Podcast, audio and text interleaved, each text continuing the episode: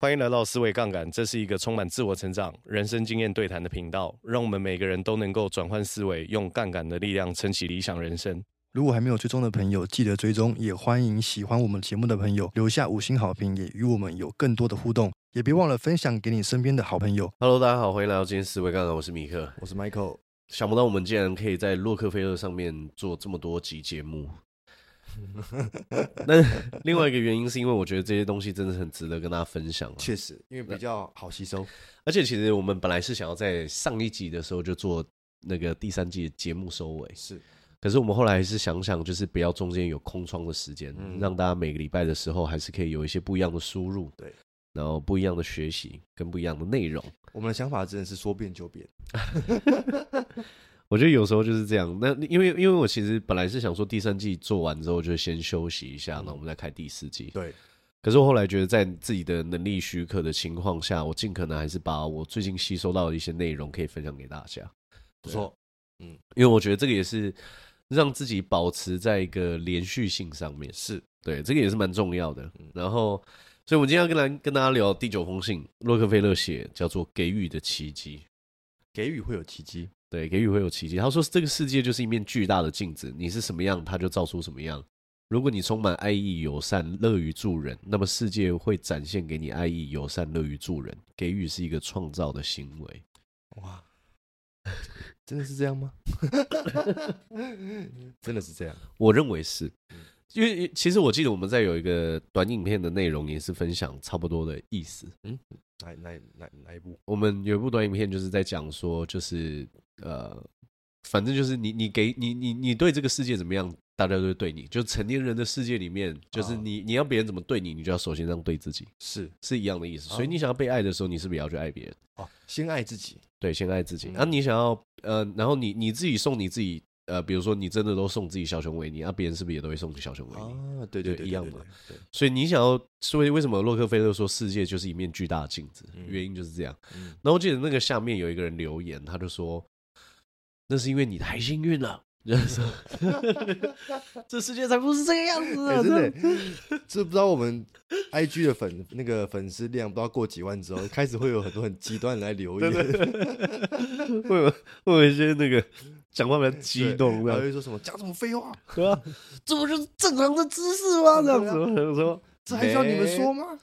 Come on，不要那么激动嘛！你知道不代表别人知道吗？爱、啊、你爱看不看嘛，对不对啊？不要看就算了，不要这样子嘛。但是在在这里还是要感谢，就是各路那个那个酸民，因为再怎么样，他都帮我们增加互动率。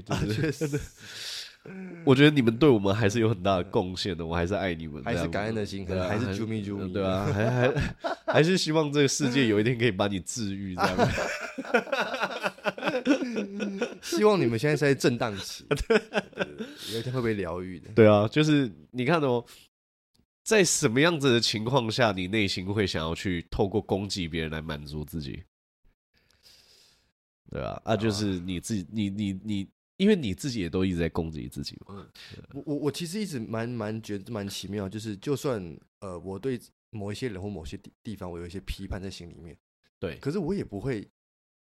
打在公开的网络上，就是不一样的动作。啊对啊，这个就有点像是那个那个你在 Face Facebook 看新闻的时候，最最最精彩的都底下留言嘛。对对，然后留言一打开，我靠，哇哇，那、啊、这些人没有正儿八经的事情可以做吗？然后就是，然后而且那种发表越极端越激烈的赞越多，这样，对，非常奇怪。对啊，所以。你要去好好评估，你让什么东西进入你的身体跟头脑意识？对对，这个很重要。好好照一下镜子，没错。嗯，然后他说什么？他说有一个人叫约翰卫斯理的名言，他说：“能赚钱者跟能省成能省钱者，若同时又是能给予者，就可以获得更多的神恩。就是你又会赚钱，你会省钱，啊、你还会给予哦，那你就会蒙受上帝的。”恩宠，对。哦，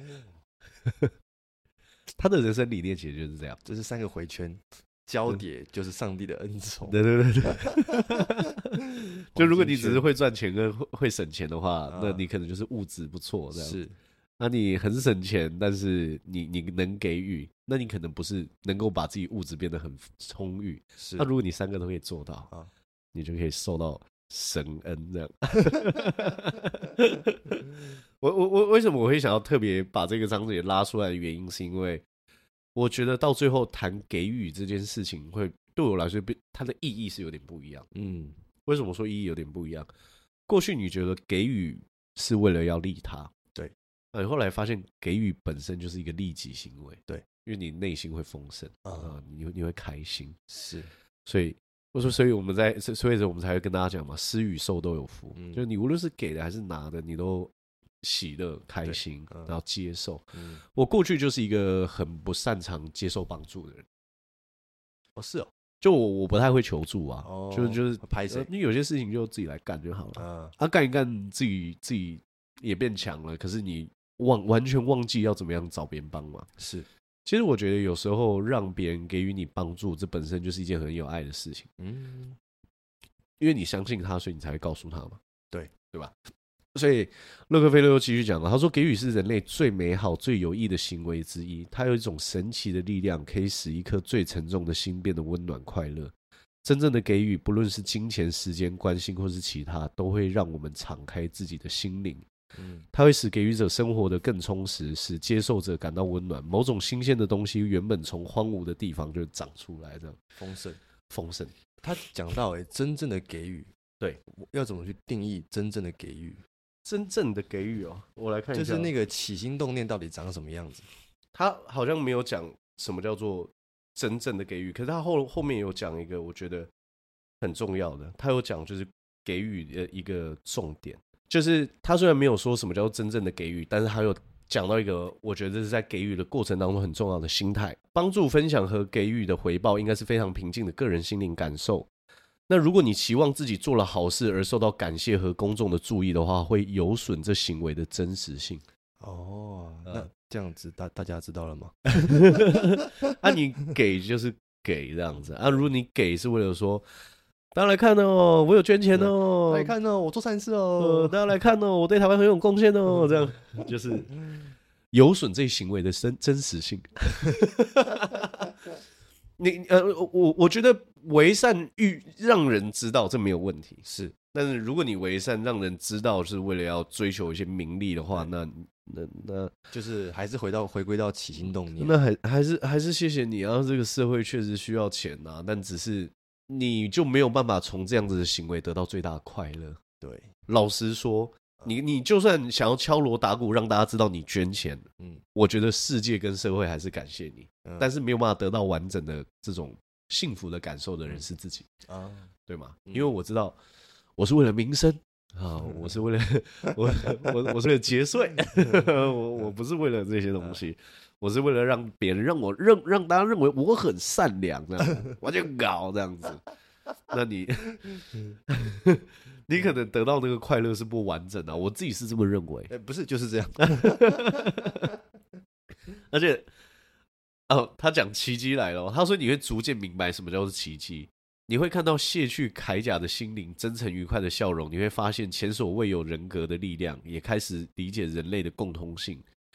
我们拥有制造幸福与快乐的力量，付出一点关心和热情，只只是举手之劳。你将明白，我们有力量透过分享，开启他人心灵的善良之门。哦，对，他说这个就是奇迹。他说有人新的善良之门会被你的给予跟分享给打开。打开，嗯，对，所以不要小看自己的一些举手之劳。对，嗯，不要小看自己的举手之劳。我自己在，我自己在这半年的过程当中，就是。因为你你知道，朋友跟生活圈就是这样来来去去。是，哎，你就会后来发现说，有一些人其实是你做什么事情，他都不会给予你什么太多的评判。嗯啊，那然后你你就有很多的安全感，这些也是让别人可以心门打开的一件事。那我后来发现，其实很多人喜欢找我，有有时候就喜欢找我聊天。对，然后喜欢找我聊天的原因是因为其实他们跟我讲什么事情，我都觉得不奇怪。啊，啊，你奇怪的人就已经遇到很多了。然后你就不会觉得说，哦，这这这有什么好奇怪？因为有些人在跟你分享一些人生经历的时候，确实是很呃很特别，你从来都没有想过你可以听到这样的人生故事。是，但是我觉得也没有什么好讶异，因为这个世界上真的太多太多太多事情在发生。我前我我我上个礼拜在家里面看澳门海默的时候，我也觉得说，哇靠！哎、欸，一个人可以在历史进程里面扮演一个这么特别的角色，对吧？啊、他同时终止战争，又同时有几十万人生命就是死在原战争上面，对吧？那你看这种内心的拉吧，你就觉得说啊，那我们平常经历的都，其实老实说就这样子而已，也不奇怪，也不奇怪，没什么好奇怪的，真的。所以不要用批判的心去对待别人，嗯、然后多给予、多分享，绝对是好事，会有奇迹的，会有奇迹的。然后第十、嗯、第十封信是讲说慎重对待诱惑，我觉得这一章我要谈的没有那么多。但是我觉得可以跟大家分享几个重要的点。他说，合作是所有组合式的开始，这个过程当中必须具备三个元素：专心、合作跟协调。嗯，只是简单的把人组织起来，不不一定能保证杰出的成功。所以，一个良好组织包含的人才中，每一个人都必须要能够提供这个团体或其他成员所未拥有的特殊才能。意思是说，他觉得一个好的团队，每一个人都有。不不可取代性嘛，他可以提供一个特殊的专业，然后好的合作伙伴是成功的一半，错误的伙伴或许比没有伙伴更糟。深有感悟，对，嗯，深有感悟，嗯，觉得错误的伙伴或许比没有伙伴更糟，是，所以慎选要跟什么样的人进行深度的合作，这绝对是一件重要的事，确实。好，然后他又说什么？他说在通往成功的道路上会有许多诱惑的停车站。我会尽力抵制诱惑。他说：“是的，诱惑必然伴随着失败，否则诱惑就是每注必赢的赌注。诱惑是什么意思啊？在成功的路上会有什么诱惑？比如说像他们家，因为他他这封信是写给他儿子的嘛，嗯，啊，他们家就很有钱嘛，大家都知道嘛，哦，就会有很多人找洛克菲勒投小洛克菲勒投资，哦，对啊，就说想要来看能不能有机会蹭一下蹭一下，然后那他就。”啊，哎、欸，他在信这个信里面写超级前卫的。他说，这两个人找你入股，按、啊、你出资占百分之五十，嗯，然后他们两个占占奇数股这样子，嗯、他们两个人也占百分之五十。嗯，等到有一天这个公司做起来的时候，他们就想说，他、啊、这个小洛克菲勒只是出钱，为什么他可以领那么多？哦，意思是说洛克菲勒有直接去点破这一些，对吧？就直接讲啊，然后这就是诱惑啊，就是他们跟你说这个很好很棒啊，找你一起投资啊，啊不就是？他就说这这件事情就算合作成功，最后你们可能也不会不欢而散，会破裂啊，对，会破裂，因为这个刚开始的时候就很难谈好啊，而且他们某种程度上，他们就是想要小洛克菲勒的钱嘛，嗯，就是诱惑，诱惑，这就是诱惑重，对，这就诱诱惑，就是。当你有一天慢慢开始变得被别人注意到啊，或者赚到钱了，有人就会开始问你说：“啊，你那边有没有工作嘛？”嗯，对啊，啊，你要不要投这个投那个？要不要我们一起合作做那个做这个？对，对啊，就一定会遇到很多，而且有可能比你想象中的还要更多，还要多更多。然后第四封信叫“管好你的钱包”，小洛克菲勒跟他借钱啦。哦你说跟爸爸借钱，跟爸爸借钱，那哪是借，那是拿。气到写一封信给他，还算超高利息给他，真的假的？真的哦，还有算利息。还有说你要算利息，算超夸张的。我跟大家讲他算多少利息。我先跟大家讲结论。他说什么？他说我身为你的父亲，没有权利调查你的钱的用途，我也从来没有想要这么做。现在你向我借钱，我想这是需要一定程度上保证的。一千美元按每年百分之二十的利息借给你。哇！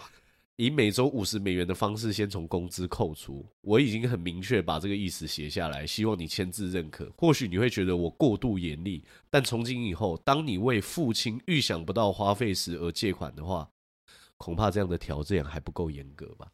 哇，年利率百分之二十啊！他说，那意思是说，你想想跟老子借钱，我就算你二十趴利息 啊！你如果你如果你觉得说。这样子很严格，你就想想看，以后我不在的时候，你还超支花费，你要付出什么代价？哦，对吧？那爸爸教的好，对啊，你怎么讲的是不错的，对啊。所以为什么洛克菲勒家族到现在还是大家族？哦，真的、欸，真的，就是你你你，啊，他们家族已经那么有钱了，啊啊，儿子又是位居高位了，对，啊，你还花到跟我借钱，高薪呐，这样。哇，那真的是夸张哦。可是他儿子好像就是领薪水啦，只是领高阶主管的薪水，只是因为他们一定有很多应酬嘛。对对。所以他还是没有把自己花费控制好，他没有拿捏好，他没有拿捏好，因为他们其实是有很多礼要送，他们有很多应酬。嗯，对，没有拿捏好，还是把钱花完了，因为他还没有完成继完整继承这些家家产。这样，我觉得这个是为什么他为什么他讲这句话，我觉得这么重要，叫做。预想不到的花费，当你为预想不到的花费而想借款的时候，就是你看哦，有一些人，他就是明明就知道啊，我下个月，我下下个月就是没有钱了，对吧？啊，我三个月之后就是没有钱，那你到底为什么要把自己搞成这样？我就明明知道我三个月之后会没有收入，没有没有钱，但是我此时此刻我还是想要耍废。对啊，而、啊、此时此刻的时候，我就是想要做一些跟我收入无关或是无无无意义的事情。嗯，你你如果真的想要把自己人生搞破破烂烂的话，我跟你讲啦，你一定会把自己搞破破烂烂的。你就自己试试看。你有情绪，就是你就是。你你你你，尤其是这些事情，嗯、我我能够想到为什么洛克菲勒会写这封信，然后语气会这么严厉。嗯，那、啊、你就已经提前算过了，你你会你会把钱花完啊？那你现在是什么意思？我觉得两个原因啊，第一个是没有算到，他真的没有往那边去想，他没有算到三个月之后他会没有收入。第二个呢，他算到了，可是他不想去面对，逃避宝贝。逃避宝贝，对他当一个逃避宝贝，神奇宝贝新新品种逃避宝贝。他注意，他也正视，但他不去面对，以后再说。哎，就是不要这样，反正这样。对啊，啊，除非你觉得这个结果你承担的就是很很乐乐呵呵。还有选第三种，就是我注意了，我也面对，然后我要处理它，这样。对啊，嗯，啊，第三种绝对是会比较舒服的。嗯。所以他说，管好你的钱包里面还要讲什么？他说，人可以赚很多钱，同样也有很多途径花很多钱。而这些花很多钱的人都有一个通病，那就是他们在所有设计的理财计划时都是目光短浅的。花钱对他们来说从来就是漫无目的，因此收入再高也只是处于破产的边缘。啊，我身边其实有一些高收入的朋友，不是每个人都存得下钱。嗯，然后我都会跟他们讲说，就是。呃，你你一定要学会怎么样可以去先把钱留下来，而且是有实验统计的。我我跟大家说，假设大家平均年收是两百万的话，嗯，你一年少花十万，对于你体感上是完全没有任何区别的。嗯，就是意思是说，来咯，我们来我们我们来讲这件事情，就是你每一个月都比上一个月少花五趴的钱，基本上你是不会有感觉，是对吧？对，你你。我们直接用实际的数字来举例，你月收十万，我说你这个月只能花九万五，你觉得真的有差吗？没有差，没有差。可是你这样就可以多存五千的。嗯，那你下个月如果又存一万，你是不是就可以循序渐进把你的钱就是是越存越多，变成一个习惯？啊，万事万物都是有方法的，嗯，你都可以去找。不然的话，老实说，花钱真是一个很简单的事，欸，哎。对啊，花钱很快嘞，花钱很快，而且不知不觉，而且。所以我们才说嘛，没有人会在成功跟失败里面挑失败的。嗯，啊，成功跟简单就会挑简单的，花钱很简单的，真的。对啊，理财储蓄这件事情其实并不容易。嗯，对，这很重要。他说什么呢？他说很多人认为自己的命运早就被上帝安排好了，谁也无法改变。其实错了，命运是由自己控制的。具体而言，就是你每天的生活，只有你自己才有能力改变它。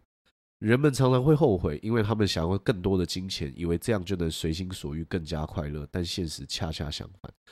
我觉得这句话最重要的事情是，它很像是史蒂芬·科维在讲第一条成功的习惯，就是主动积极。就是很多人觉得自己命运是已经被安排好了，就千万不要这么想。嗯，你是能够去安排，跟你是能够去决定自己的命运的。哦，这件事情是这个已经重要，好多人讲过了，对，非常多人讲过。哎，对哦，我们我们刚刚说要念诗给大家听，对不对？在上一集的时候就忘记了。这个诗呢，我觉得真的是好诗，好诗。真的，我我我第一次看到的时候，我觉得是我我是感动。我是用感动来形容，因为他是他在八十六岁的时候写了一首诗，总结自己的人生。是，他是这样说：“他说，我从小就被教导，既要娱乐也要上。呃，他是这样说，他说我从小就被教导，既要娱乐也要工作。我的人生就是一个悠长愉快的假期，全力工作，尽情玩乐。我在旅途上放下了一切忧愁，而上帝每天都善待我。哦，八十六岁，八十六岁的时候写，他说上帝每天都善待我。当然，他一定也经历过很多的那个波折跟风风浪嘛。然后我在写，我在看他写这个这个。这个诗的时候，我都我我会希望可以有跟他一样的信念跟态度去面对人生。我觉得这个蛮重要，被启发到，被启发到。然后他第十封第十二封信，哎，我觉得我们这个他写的这信真的是蛮妙的。他第十二封信叫拒绝任何借口。我们来看哦，我们来看一下洛克菲勒家族的家训啊，家训。在洛克菲勒家族里，我接受的一个观念就是，优秀的人从没有借口。一个男子汉失败的时候，不是去找借口，而是勇敢的承担责任，努力找到完成任务的方法。讲的真好 啊！借口就是这样了。他说，成功者不善于，也不需要编织任何借口了，因为他们能够为自己的行为和目标负责，对，也能够享过享受自己努力的结果。就是不要找借口，不要找借口，不要找借口。然后还啊，还有说什么？他说：“其实为自己开脱的最好办法就是尽可能不要犯任何错误啊！如果犯错，也不要想犯办法遮掩，不妨老实承认自己的错误。真的哎，就像迟到就是迟到，对啊，就就对不起，我迟到，我没有注意好时间。对啊，对，那个啊你啊你事情没有处理好，就就不要说这个啊，那个我就那个啊怎么怎么这样，就是啊刚刚刚捷运塞车，呃。”没有，就是说红豆泥すみません。我错了，我错了。对对啊，我们之前在教大家谈判的时候，有跟大家讲过吗？道歉要不要钱？不用， 不用。但你要学会好好道歉。对对，学会好好道歉，而不要找借口。不要找借口。他说你，他说你越掩饰自己的错误，你的错误反而会愈发彰显。这就是所谓的欲盖弥彰。他说你你在老老实实承认错误的时候，你会发现别人并没有。并不会因为你犯了错误而轻视你，相反的，大家会对你的诚实表示赞赏。就是我错了啊，好，好，你认错，这样对，OK，错了，对我错了。讲讲一下这个很好啊，嗯。然后他他也讲到一个我很有趣的议题，我我觉得他说，如果你是一个清醒的人，应该知道一个人生理上有病并不可怕，可怕是心理上的毛病。哦，一旦这种毛病在你身上潜伏。那么你这一生都无法获得解脱，将永远成为他的奴隶，从而不自觉受到他控制。想想，如果到了这个程度，你不觉得可怕吗？太可怕！而且我觉得心理上有问题这件事情其实并不奇怪，嗯，因为每个人心里都有一些角落或是地方是需要被疗愈的，是啊，或者说多多少少有一些创伤，是这很正常，真正常。但是如果没有病逝感，就会比较，呃呃，值得关注，麻烦危险，麻烦危险，就是你你今天不会说你小拇指断了，然后跟大家讲说我我没断，我没断，我说哦没事啊，没事没事，对对对，那其实很痛，对。那如果你心里生病的话，你很容易跟别人说我没事，我没事。哦，那不然怎么办？呃，我有事。怎么办？看医生？对啊，就是没有，就是找找找方法，啊，找方法，找资源去做一些调整。我我觉得这个就是为什么我会喜欢跟跟人聊天的一个原因，因为其实有很多时候我的疗愈是来自于在跟别人聊天的过程当中。嗯，因为我有些想法，如果单纯只是卡在脑海里面的话，它会没有办法梳理好。是。然后有一些经验，有一些想法，在透过跟别人交流的过程当中，反而会去有一些不同的风貌，嗯，呃，蛮重要的，嗯。